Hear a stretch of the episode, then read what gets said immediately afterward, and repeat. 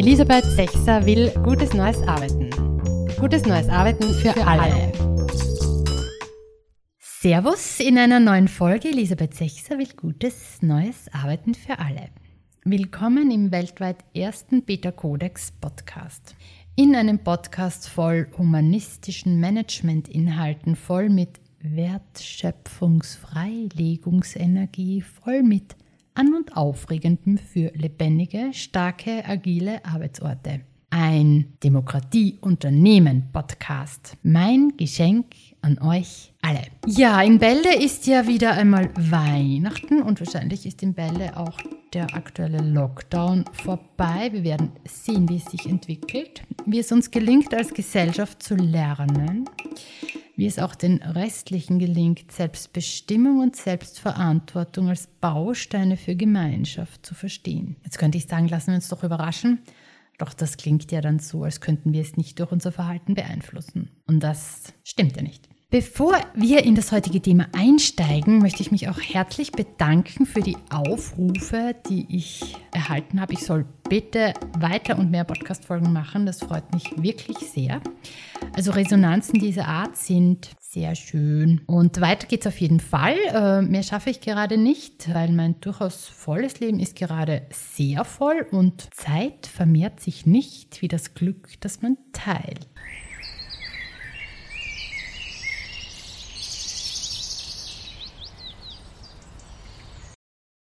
Heute geht es um ein, sagen wir, grundlegendes Thema. Ähm, es geht um Lernen. Es geht um die Fragen, wie lernt man lernen? Was braucht es, dass man lernt? Was, wie entsteht Lernen? Wie produziert man Verstehen? Wie produziert man ein gemeinsames Verständnis? Wieso reicht Wissen alleine nicht aus und was bedeutet es, neues Wissen zu kreieren?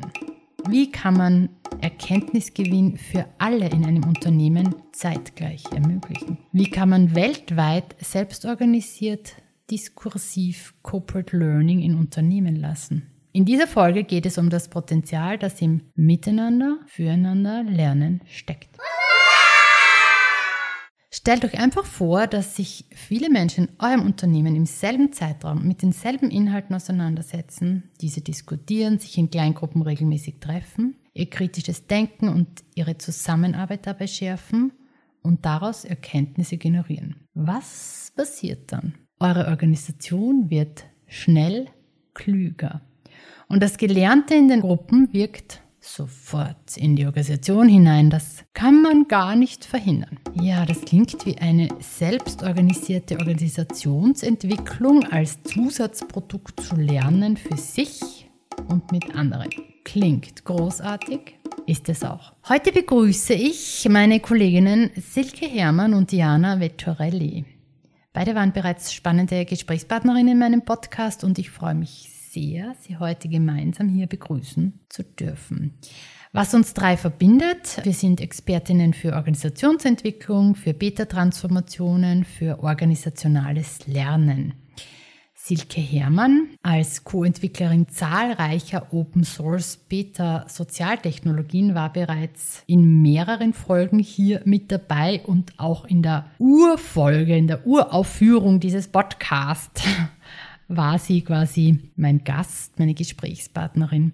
Und Diana Vettorelli war bei meiner Folge zum ersten Beta-Kodex-Gesetz Teamautonomie hier auf Besuch. Da ging es über Menschlichkeit vor Bürokratie. Ja, beide sind erfahrene und erfolgreiche Unternehmerinnen und haben Anfang diesen Jahres gemeinsam ein Tech-Unternehmen oder das Tech-Unternehmen Discourse gegründet. Eine digitale Lernplattform, die Selbstorganisation in Unternehmen stärkt durch selbstorganisiertes Lernen. Charmant, intensiv, einfach und hochwirkungsvoll. Ja, ich habe nun ein paar Fragen für euch zusammengestellt, die für euch da draußen bzw. da drinnen in den Unternehmen von Interesse sein können. Fragen, mit denen wir uns alle beschäftigen sollten und wo es auch Antworten gibt. Und diese haben wir nun hier für euch konserviert. Ja, herzlich willkommen, Silke Hermann und Diana Vettorelli. Ich begrüße euch recht herzlich wieder in dem Podcast und freue mich schon sehr auf das Gespräch rund um Diskurs rund um Lernen in Organisationen und beginne gleich mal mit einer ersten Frage an euch. Wie ist überhaupt die Grundidee zu Diskurs entstanden? Also was habt ihr für Probleme gesehen, für Herausforderungen, die ihr lösen wollt? Also erstmal wieder, liebe Elisabeth, sehr schön wieder da sein zu dürfen, jetzt nach doch einigen Monaten Abstinenz und diesmal auch mit einem anderen Thema. Ja, also ich glaube, das, was, was man immer verstehen muss, ist, bevor man jetzt irgendwas am Markt anbietet, dass die Ideen und die Wahrnehmungen dazu einfach in der Regel viel älter sind und in diesem Fall auch. Also für mich war der aller, allererste Anlass, mich äh, mit dieser Art von einem ganz anderen Lernangebot für Organisationen zu beschäftigen. Das ist sicherlich fünf, sechs Jahre her. Damals noch mit einer anderen Firma unterwegs. Und da hat ein großes Chemieunternehmen, nachdem wir einen, einen Auftrag für dieses Unternehmen in, in Singapur durchgeführt hatten, danach gefragt, was man denn Tolles machen kann, um diese Dinge zu vertiefen, weil alle Teilnehmenden so begeistert waren und sie so viele kleine Standorte haben. Und da habe ich das erste Mal richtig wahrgenommen, dass auch in größeren Unternehmen doch viele gar nicht nur diese großen Standorte, die wir so wahrnehmen haben, sondern oft ganz, ganz viele kleine. Da arbeiten vielleicht 20 Menschen oder 30 Menschen. Und es passt auch nicht mehr in die Zeit, da immer irgendwelche Trainer oder Berater oder Coaches hinzufliegen, sondern dass es was anderes braucht, gerade wenn ein Thema ähm, einfach so mit Begeisterung aufgenommen wird. Und ich muss einfach sagen, ich hatte nichts. Also ich habe mich damals wahnsinnig geärgert, weil mir ganz klar war, was der Kunde brauchte. Und ich hatte nichts, aber ich habe auch nichts gefunden. Und ich bin dann eigentlich erstmal auf die Suche gegangen. Also eigentlich habe ich zum damaligen Zeitpunkt nach Kooperationspartnern geguckt, die letztlich in dem Bereich digitales Lernen irgendwie unterwegs sind. Bin auch auf Messen gefahren, also richtig Research gemacht und habe festgestellt, alles das, was ich brauchte, gab es nicht. So, das war der Ansatz. Und einfach deswegen, weil alles das, was sonst, was ich gefunden hatte, eben sehr lehrerzentriert ist. Und hier ging es eben darum, dass Gruppen für sich lernen wollten und zwar wirklich an dem vorgegebenen Content, den sie vertiefen wollten. Und da war das Angebot nicht da. Also das war letztlich die erste Wahrnehmung hier fehlt was und es kann doch eigentlich gar nicht sein und es wird doch gebraucht und es wird sogar danach gefragt. Da würde ich gerne vielleicht auch einen Schritt weiter gehen zu dem, was Silke gesagt hat. Sie ist irgendwo auch zu einer Lösung gekommen, zu einem Zeitpunkt oder vielleicht ein bisschen später und das waren ja diese Learning Circles, die in die Welt gestellt worden sind und die ich für mein Part auch miterleben durfte, irgendwann mal im November 2019 in Wien bei dir, Elisabeth. Zeitzeugin. Äh, ein paar Monate später, also für mich war das einleuchtend. Äh, mir war die Idee hinter diesen Gruppenlernen, und zwar gerade in diesem Setting, das damals auch von, von Silke angeboten worden ist, ganz klar, was man damit auch erreichen kann. Und für mich war es auch klar, dass ich da irgendwie diese Idee weiterbringen möchte. Und da ging ja auch die erste Gespräche los. Aber jeder weiß ja, was dann äh, im Februar 2020 geschehen ist, dass wir auch irgendwie gehindert worden sind, an, an diesem Produkt weiterzuarbeiten. Und da, äh, da hat mich sehr, sehr stark auch getriggert, okay, wie kann man diese Idee auch irgendwie über das selbstorganisiertes Lernen, Kleingruppenlernen in den digitalen Bereich hinkriegen? Weil all das, was irgendwo angeboten worden ist in dieser E-Learning-Szene, hatte überhaupt nicht gepasst und war für Gruppenlernen nicht gedacht oder angedacht. Und so sind wir irgendwie auch Schritt für Schritt zu, zu Diskurs gekommen. Selbstorganisiertes Arbeiten ist ohne selbstorganisiertes Lernen letztlich nicht denkbar. Nur durch selbstorganisierte Erkenntnisgewinne in Teams lässt sich dauerhaft erfolgreiche Teamarbeit erreichen. Silke Hermann weil du auch schon selbstorganisiertes Lernen äh, erwähnt hast. Was braucht es denn grundsätzlich dafür oder was muss man auch verstehen? Was heißt denn selbstorganisiertes Lernen wirklich? Also selbstorganisiertes Lernen ist ja zunächst ein Angebot, wo ich letztlich diese, diese Lehrerzentrierung wegnehme. Also das heißt, da steht eben weder ein Lehrer noch ein Trainer noch ein Moderator, der anleitet. Also im Prinzip eigentlich, äh, man muss weg von dem, was wir als klassisch verschulte Angebote äh, verstehen. Der Grund, jetzt könnte man ja sagen, na ja, ist doch schön, wenn das mit Lehrern gut funktioniert. Wir wissen aber gerade aus dem, aus dem Corporate Learning, dass die Nachhaltigkeit von vielen Trainings ja eher gering ist. Und ich glaube, das hat auch eine relativ viel damit zu tun, dass diese Trainer- oder Lehrerzentrierung da ist. Das heißt also, das, was ich mir selbst erarbeite, mit Kollegen und was gleichzeitig aber auch noch eine Relevanz für meine tägliche Arbeit hat. Also für die Organisation, in der ich arbeite, mit den Themen, mit denen wir uns tatsächlich beschäftigen, bleibt halt einfach anders hängen. Also es geht hier auch darum praktisch, wie weit koppelt das mit mir, wie weit regt das das Denken an, wie weit regt das die Diskussion an und wird auch hinterher weitergetrieben. Und äh, das hat ganz viel mit Formaten zu tun. Also das hat nicht damit zu tun, dass jetzt irgendwelche Menschen da stehen, die irgendwie ein, vielleicht keinen, keinen guten Job machen, sondern das hat einfach mit der Formatgestaltung zu tun. Und da eben ganz konsequent zu sein. Und das Zweite ist, dass wir natürlich auch gesagt haben, das ist jetzt, wenn man so möchte, auch eine Arbeitshypothese. Man kann selbstorganisiertes Arbeiten eigentlich nicht verlangen, wenn es selbstorganisiertes Lernen nicht daneben auch gibt. Und dem haben wir uns eben gewidmet. Also das für uns ist relativ logisch und eigentlich auch nichts anderes als eine ganz natürliche Angelegenheit, diese Lernangebote anders zu machen. Und ich glaube, wenn wir sagen, ja, was heißt das digital? Also im Moment wird ja so ein bisschen auch getan, als könne man alles einfach digitalisieren. Ich halte das für ein, für ein Märchen für Erwachsene, um mal so zu sagen, weil es eben nicht so ist, dass man das, was im Realen passiert, einfach in eine digitale Form bringen kann. Also für uns war es zum Beispiel eine echte Herausforderung, das, was wir, Diana sagte, mit Learning Circles geschaffen hatten, was ja ein haptisches Angebot ist, zu digitalisieren, weil es eben nicht darum ging, das einfach nur auf eine digitale Plattform zu packen, sondern im Prinzip, es muss auch ganz neu gestaltet werden, damit es in einer ähnlichen Weise funktionieren kann. Leider nicht so trivial, wie, wie es vielleicht hinterher aussieht. Das zentrale Merkmal eines gemeinsamen Gedankens ist nicht, dass er von allen geteilt wird, sondern dass er gemeinsam entwickelt worden ist, und zwar durch die Integration von Unterschieden. Mary Follett. Welche Trends seht ihr denn für Lernen in Organisationen? Was für Bedeutung hat das Corporate Learning? Also was ist Corporate Learning? Was versteht man da auch darunter wirklich? Und wo ist auch wichtig, eine Unterscheidung zu schaffen, ja, zu anderen digitalen Angeboten? Gerne eine grundsätzliche Unterscheidung vielleicht zunächst mal machen, weil da so ganz viel irgendwie diesen Topf E-Learning gepackt wird. Also E-Learning äh, hat für mich ganz viel zu tun mit einer Wissensvermittlung und in der Regel ist die individuell, aber es geht um Wissensvermittlung. So, und wenn wir über Corporate Learning reden, geht es ja auch darum, um Erkenntnisgewinn für alle. Also wo es nicht darum geht, die einzelne Person muss irgendwas lernen und wenn dann jeder für sich einzeln lernt, dann kommt dann schon das Richtige raus sondern äh, wir sind halt der Überzeugung, dass das eben ein Teil ist, aber der nicht ausreicht. Also insofern sehen wir da auch keine Konkurrenz. Also das eine ist für das eine gut und wir arbeiten aber wirklich an diesen Themenstellungen, wo es eben eine gemeinsame Erkenntnis von, von einer ganzen Belegschaft oder von vielen Menschen in der Organisation auch braucht. Und da gibt's nichts. Also wo diese Art von etwas, man könnte auch sagen, anspruchsvolleren Themen in irgendeiner Form auch gemeinsam erschlossen werden. Wieso reicht die Wissensvermittlung alleine nicht aus? Also das ist ja auch etwas ganz Wichtiges in der heutigen Zeit. Es reicht eben nicht aus, dass man individuelle Lernangebote auch digital anbietet, ja, sondern dass man eben gemeinsam lernt. Aber was ist denn da alles noch drinnen? Um was geht's und warum ist das auch im organisationalen Kontext so, so wichtig? Na, wir wissen, wenn wir in, in komplexen Situationen sind, dass uns Wissen alleine nicht weiterhilft, sondern ich muss praktisch in der Situation anwendungsbezogen nach neuen Lösungen suchen. Und das ist keine individuelle Tätigkeit mehr. Das ist auch keine individuelle Problembearbeitung. Wir tun aber immer noch so, als wenn es das nicht geben würde. Die Wissensvermittlung ist für manche Bereiche natürlich wahnsinnig wichtig, wird es auch bleiben. Aber um in Komplexität Aufgaben zu bewältigen, also wir brauchen uns auch nur die großen Themen unserer Zeit anzugucken, das sind alles komplexe ähm, äh, Themen, dann geht das eben nur kollektiv. Und zwar, wenn Menschen zum selben Zeitpunkt einen ähnlichen Erkenntnisstand haben und das, was sie einbringen können, auch letztlich zusammen nutzbar machen.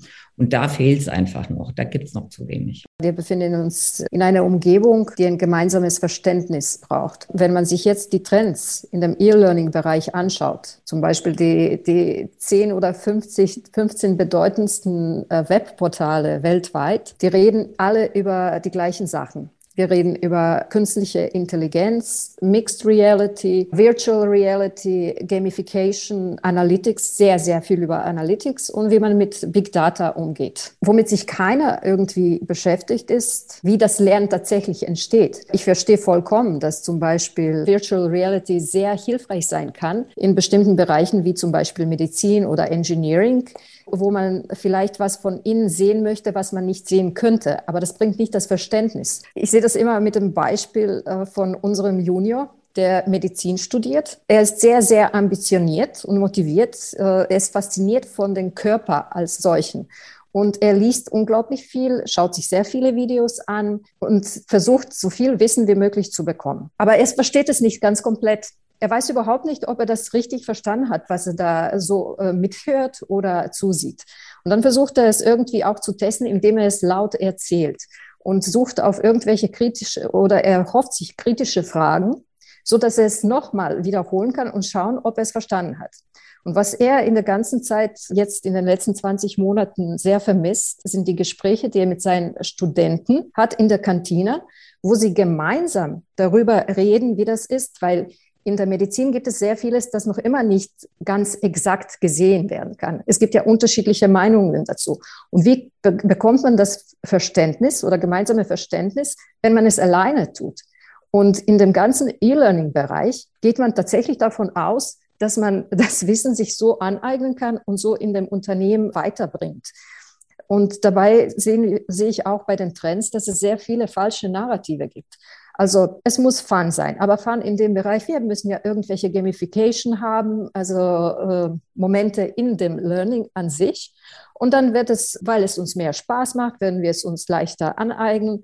Oder äh, man hört auch diese Narrative, die jüngere Generation, was immer das auch sein mag, die jüngere Generation, die wollen alles Schnelles wissen mit, äh, mit Tipps und Tricks und dass sie sich so äh, das Wissen aneignen und so wird es auch dann viel besser ins Unternehmen transportiert und das ganze Unternehmen wird ja viel erfolgreicher im Markt agieren. Und das ist ganz kurz gefasst, was man da überall irgendwie liest. Kein einziger hat sich gefragt, was das didaktisch heißt. Kein einziger hat sich gefragt, wie das Lernen tatsächlich entsteht bei den Menschen. Das heißt sozusagen, ein Kern von Diskurs ist eben das Lernen zu ermöglichen über diesen gemeinsamen Austausch und das Besprechen oder Reflektieren von gemeinsamen Inhalten und dass das verwoben wird mit der Arbeit, also immer in Bezug auf das Aktuelle, äh, was bedeutet es für mich, für uns als Team, für die Organisation. Also so, dass, dass das immer so in einem Miteinander schwingt.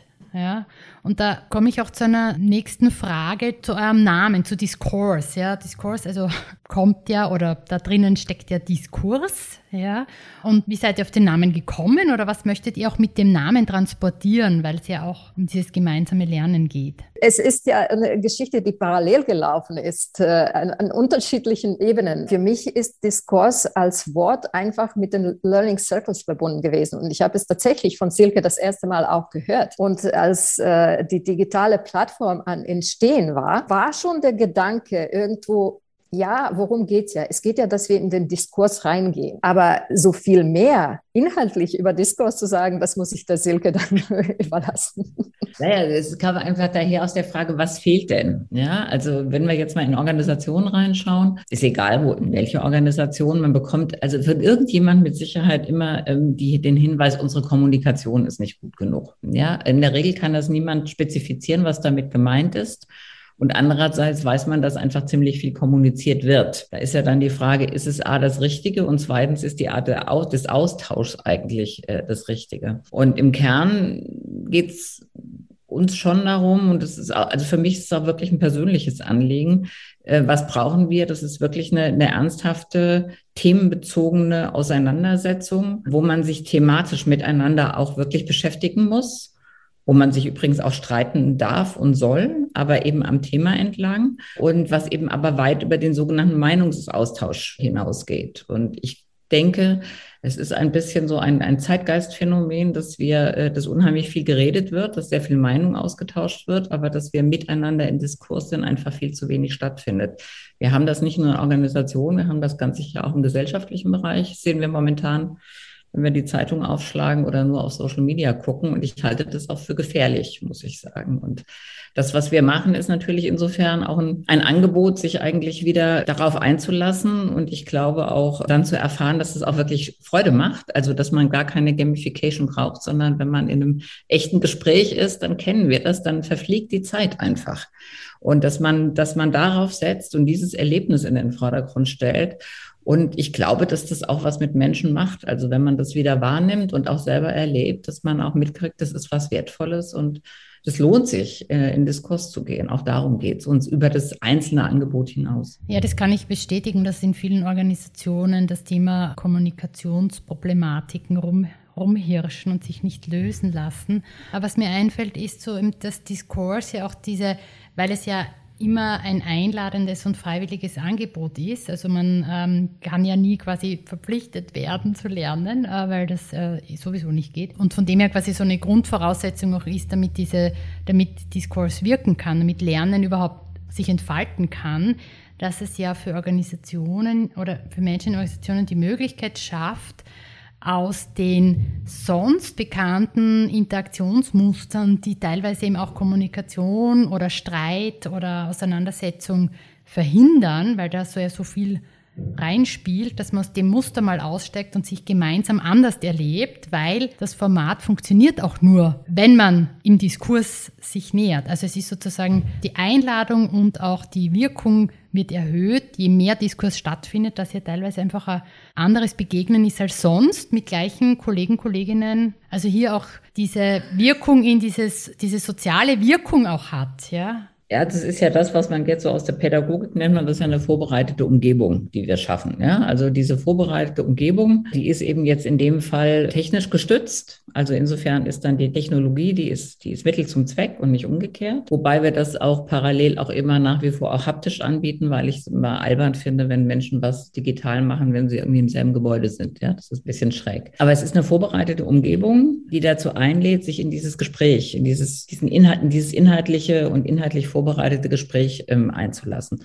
Und du hast schon richtig gesagt, man kann erstens Menschen nicht zwingen äh, zu lernen und man kann auch Menschen nicht zwingen, miteinander zu reden. Das geht eben nicht. Und dadurch, dass wir das einfach auch so sagen und zur Bedingung machen, kann man dann auch davon ausgehen, dass diejenigen, die dabei sind, das auch wollen. Und dann habe ich eigentlich eine gute Voraussetzung. Also ich kann natürlich jemanden zwingen, einen Kurs zu belegen. Da weiß ich aber, dass da wenig rauskommt. Aber ich kann zum Beispiel definitiv niemanden zwingen, mit, mit jemand anderem ernsthaft zu reden. Das funktioniert nicht. Und dadurch ist dieses Einladungsbezogene einfach so eine so eine Grundvoraussetzung, die einfach natürlich diesen Rahmen auch stützt. Und ich finde auch was einfach was Schönes ist, ja. Also für die, für diejenigen, die die Möglichkeit haben, daran teilzunehmen. Was wir sehen als Rückmeldung auch, was ich sehr schön finde, da hat eine Teilnehmerin mal gesagt, ich habe nicht, da bin ich davon ausgegangen, dass in so kurzer Zeit mit Menschen, die ich, mit denen ich gar nicht so viel zu tun habe, so ein geschützter Raum entsteht, wo man so tief auch in ein Thema einsteigen kann. Und das finde ich ist einfach so eine ganz, ganz, ganz wunderschöne äh, ähm, Rückmeldung, weil darum geht es. Und es geht einerseits, geht auch darum, natürlich einen Raum zu schaffen, wo das überhaupt möglich ist. Und in der täglichen Arbeit ist da in der Regel auch einfach kein vorbereiteter Raum dafür da. Das ist jetzt erstmal auch nicht schlimm, wenn man den an, an einer anderen Stelle dann eben auch schafft. Nochmal auch so zum, zum Verständnis von dieser ähm, mehrdimensionalen Lernerfahrung ähm, und Diskurserfahrung, die, die ja hier ermöglicht wird den Organisationen. Das eine ist eben so dieses in Kleingruppen zusammenkommen, also eine Einladung annehmen und gemeinsam mit anderen eben sich mit Themen auseinanderzusetzen über die digitale Lernplattform und dann auch als Gruppe hier sich zu erleben und eben auch, dass die Organisation, dass die Organisation quasi lernt, unter Anführungszeichen. Ja, also das ist sozusagen auch für die Organisation. Was heißt denn das für die, Organisa die Organisation, das organisationale Lernen in dem? Naja, also ein Trick jetzt ist von Technologie und deswegen äh, sind wir ja durchaus auch äh, technologieaffin, ist ja, dass wir einen Rahmen damit, äh, dass es darum geht, einen Rahmen zu schaffen, wo Menschen Dinge zur selben Zeit tun können, in Kleingruppen in unserem Fall, was man ansonsten überhaupt nicht organisieren kann. Das heißt, ich kann eine Parallelität an Auseinandersetzungen und Diskussionen realisieren, die sonst einfach überhaupt nicht möglich wäre. Und dadurch passiert was in der Organisation. Also wenn man sich vorstellt, dass beispielsweise in einem Unternehmen zur selben Zeit, wir machen mal den Idealfall, alle, die wollen, sich mit demselben Thema beschäftigen und das eben nicht einmal als Einmalveranstaltung, sondern über einen bestimmten Zeitraum und es dazwischen auch einen Austausch gibt, dann habe ich, dann habe ich eine organisationale Veränderung, definitiv, weil ich einfach weiß, dass der Erkenntnisfortschritt im selben Zeitpunkt massiv ansteigt. Wir waren ja auch so ein bisschen, also ich sage das jetzt auch mal ein bisschen, vielleicht ist das ein bisschen auf Frauen getrieben, gell, dass wir immer in Synergien denken. Gell? Also gesagt, was können wir denn machen, dass Individuen Spaß dran haben und daran für sich was tun, was können wir tun, dass Teams sich auch möglicherweise besser finden und wie wie kriegt man das hin, dass gleichzeitig die Organisation auch was davon hat, ohne dass es eine zusätzliche Maßnahme braucht, sondern ich muss eigentlich nur dann wieder auch ein, ein Forum geben, wo darüber gesprochen werden kann, wie das ausgewertet werden kann. Und es geht zeitgleich und damit ist es einfach wahnsinnig schnell. Lernen ist nicht Handeln, sondern Reflektieren über das Handeln. T.S. Eliot schreibt in einem seiner Gedichte, Wir hatten die Erfahrung, aber wir verpassten die Bedeutung. Bei der Reflexion geht es darum, die Bedeutung zu verstehen. Henry Mintzberg. Also mit welchem Content, mit welchen Inhalten muss man sich als Organisation heutzutage auf jeden Fall auseinandersetzen? Es ist meine Empfehlung für jede, jede Organisation auf dieser Welt, sich äh, mit erstmal fünf Fragen auseinanderzusetzen. Und das sind die Basics und dann können wir irgendwie weitergehen.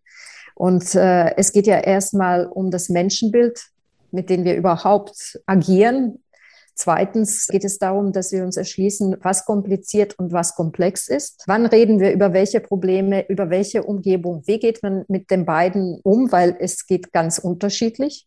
Und wenn man das nicht versteht, kann man seine Organisation auch nicht anders denken oder die Aufgaben, die auf uns zukommen und die Herausforderungen von dem Markt. Dann geht es ja auch darum zu erschließen, welche Strukturen wir innerhalb von unserer Organisation haben weil die meisten schauen sich ja nur äh, immer diese Compliance oder formelle Struktur an, also die pyramidale und reden über die informelle. Und da wird sehr viel gemacht. Kein einziger macht sich Gedanken darüber, was eine Wertschöpfungsstruktur ist.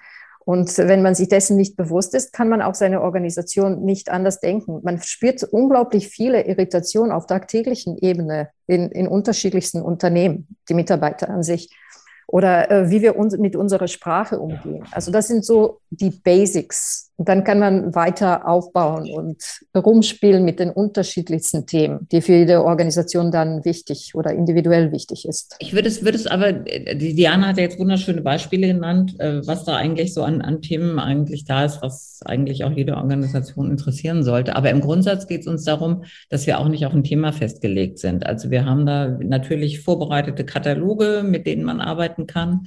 Wir entwickeln aber auch permanent weiter. Wir haben uns aber gesagt, wir fokussieren uns auf solche Themen, wo man diesen Diskurs auch braucht.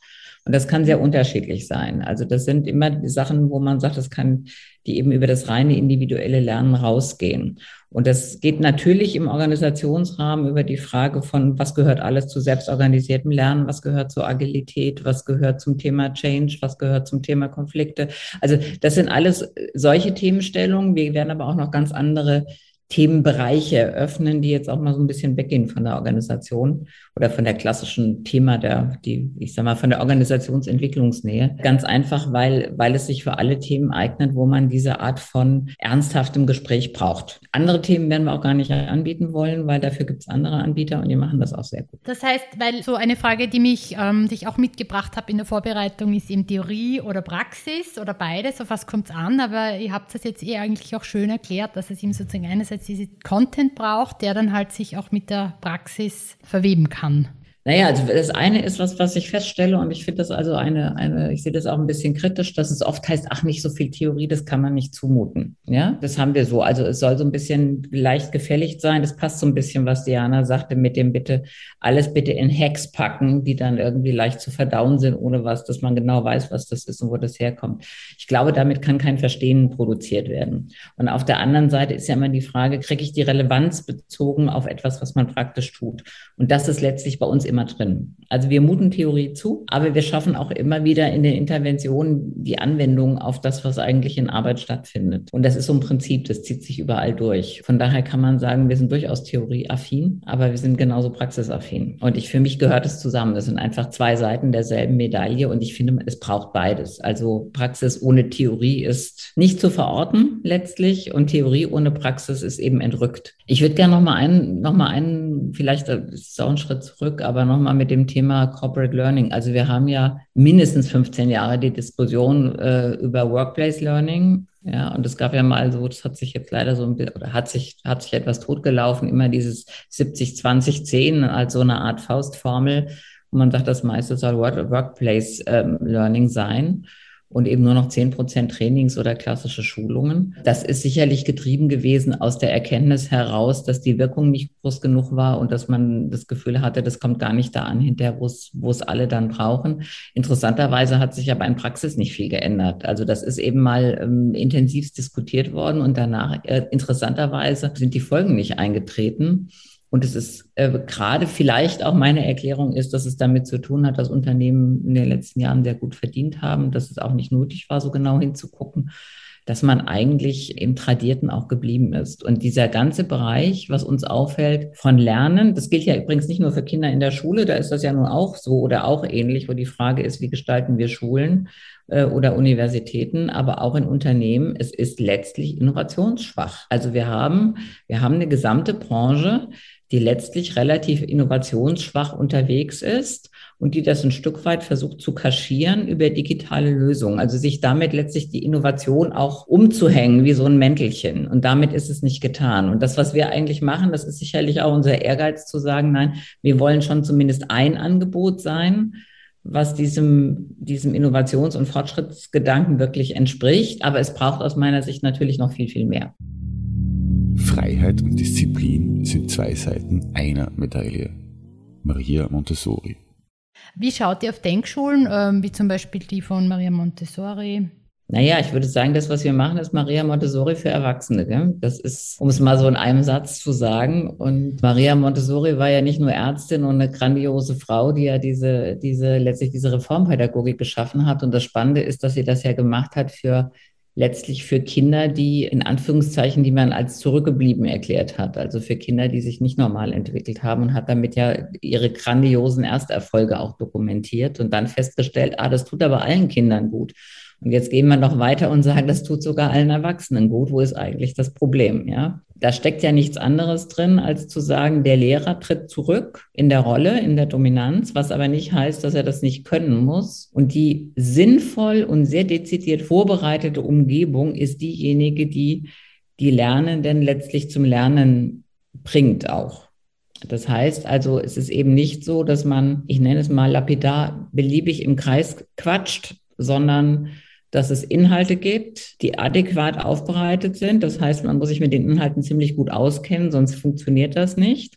Und man muss sich mit Didaktik gut auskennen, sonst kriegt man das nicht übereinander. Kann auch jedem nur empfehlen, wer sich die, die in dieser Metapher bewegen möchte, einfach mal eine, Grund, eine Grundschule äh, zu besuchen, die nach Montessori-Pädagogik arbeitet. Allein diese Lehrmaterialien sind beeindruckend, weil die sind einfach, die sind haptisch und die funktionieren extrem logisch. Und letztlich sind es auch diese Prinzipien, die wir anwenden in dem, was wir anbieten. Also es ist einfach, es ist sehr durchdacht, das muss replizierbar sein, aber die Lehrenden tauchen nicht auf. In insofern ein ganz anderer, ein ganz anderer Blick auf die Notwendigkeit, was Lernen eigentlich ausmacht. Welche Bedeutung hat in eurer Arbeit Nachhaltigkeit?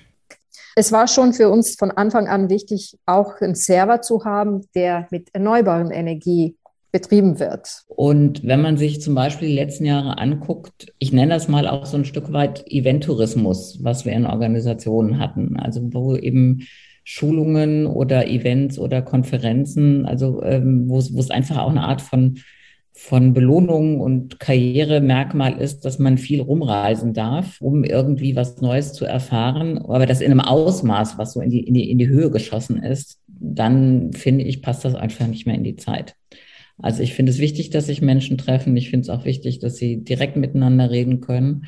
Ich denke nur, dass es eben nicht mehr für jeden, jedes und alles angemessen ist. Und dann war schon die Frage, kriege ich eigentlich Angebote hin, gerade wenn wir jetzt an Unternehmen denken, die sehr international arbeiten, wo die Kollegen auch wirklich eben nicht in einem Land sitzen. Und was kriege ich da an Angeboten hin, ohne dass sie reisen müssen? So, und das war auch so ein Stück weit, und wie, wie kriege ich, wie, wie kriege ich es hin, dass da auch Nähe entstehen kann und dass sich da auch sogar Teams bilden, mehr als über das tägliche hinaus, ohne dass gereist werden muss. Das heißt nicht, dass es ein Ersatz dafür ist, aber dass wir da eine andere, nach einer anderen Balance gucken müssen. Gleichzeitig hatten wir natürlich das Thema, was, was Diana sagte, was ist jetzt eigentlich mit der, mit dem CO2-Footprint über die Energie, die gebraucht wird, über die Serverleistung. Da war für uns ganz klar, wir gehen da nur auf Anbieter, die eben da auch hundertprozentig auf regenerative Energien setzen. Also das, das muss dann auch zusammenpassen. Und äh, umgekehrt sagen wir aber genauso, na ja, wenn Leute in einem Gebäude sitzen, dann sollen die sich bitte aber wirklich sehen und dann machen wir es eben nicht digital, dann gibt es eben eine haptische Lösung und das ist natürlich dann auch schöner und das sollte man dann auch nehmen.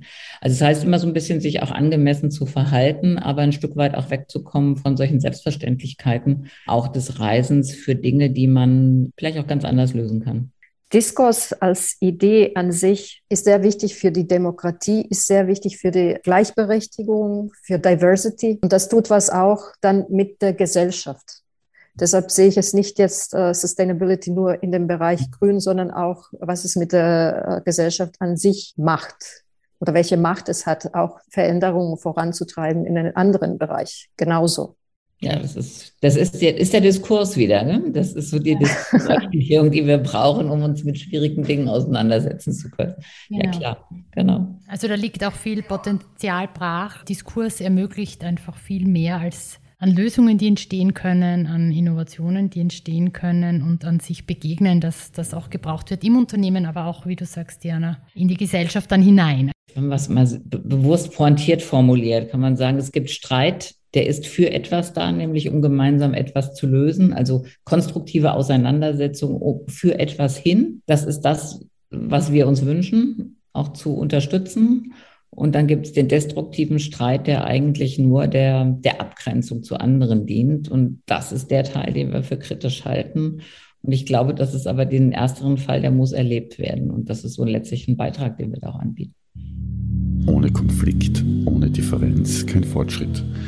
Wir können unseren sozialen Fortschritt oft messen, indem wir die Art unserer Konflikte beobachten. Mary Follett.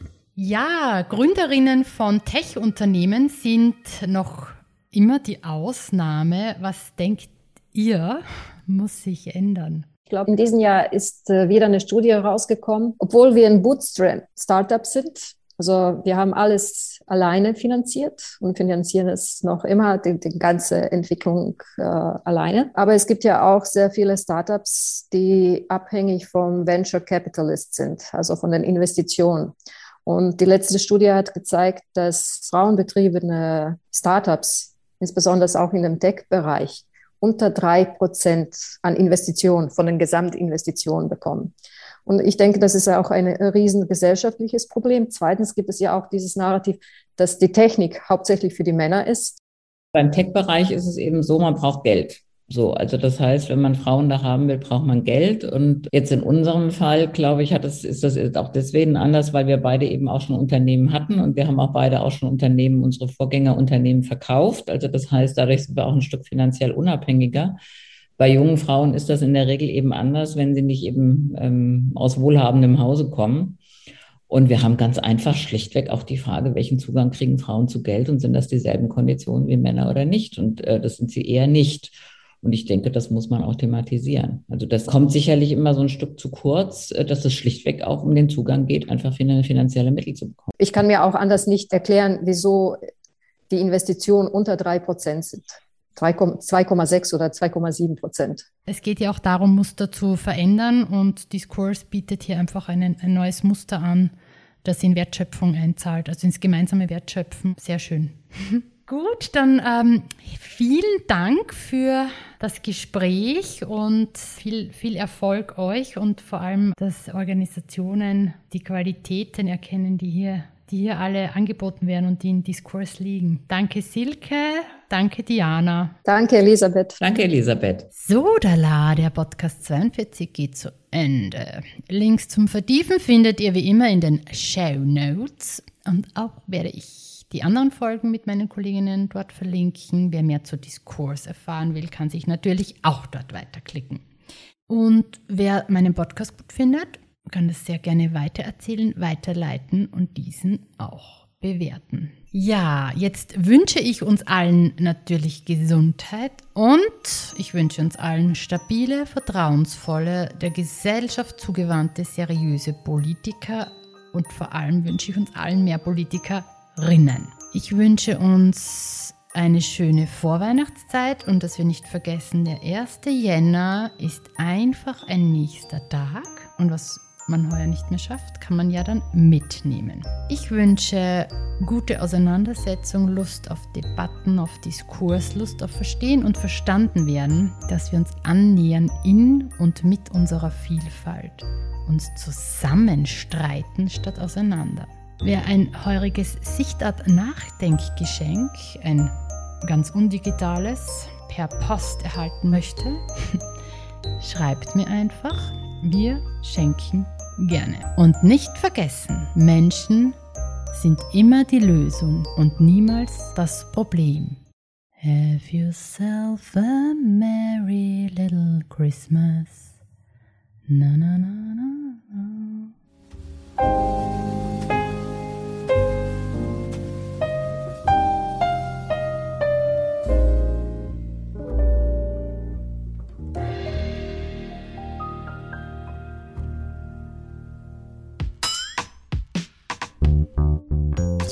Elisabeth Sechser will gutes neues Arbeiten. Gutes neues Arbeiten für, für alle. alle.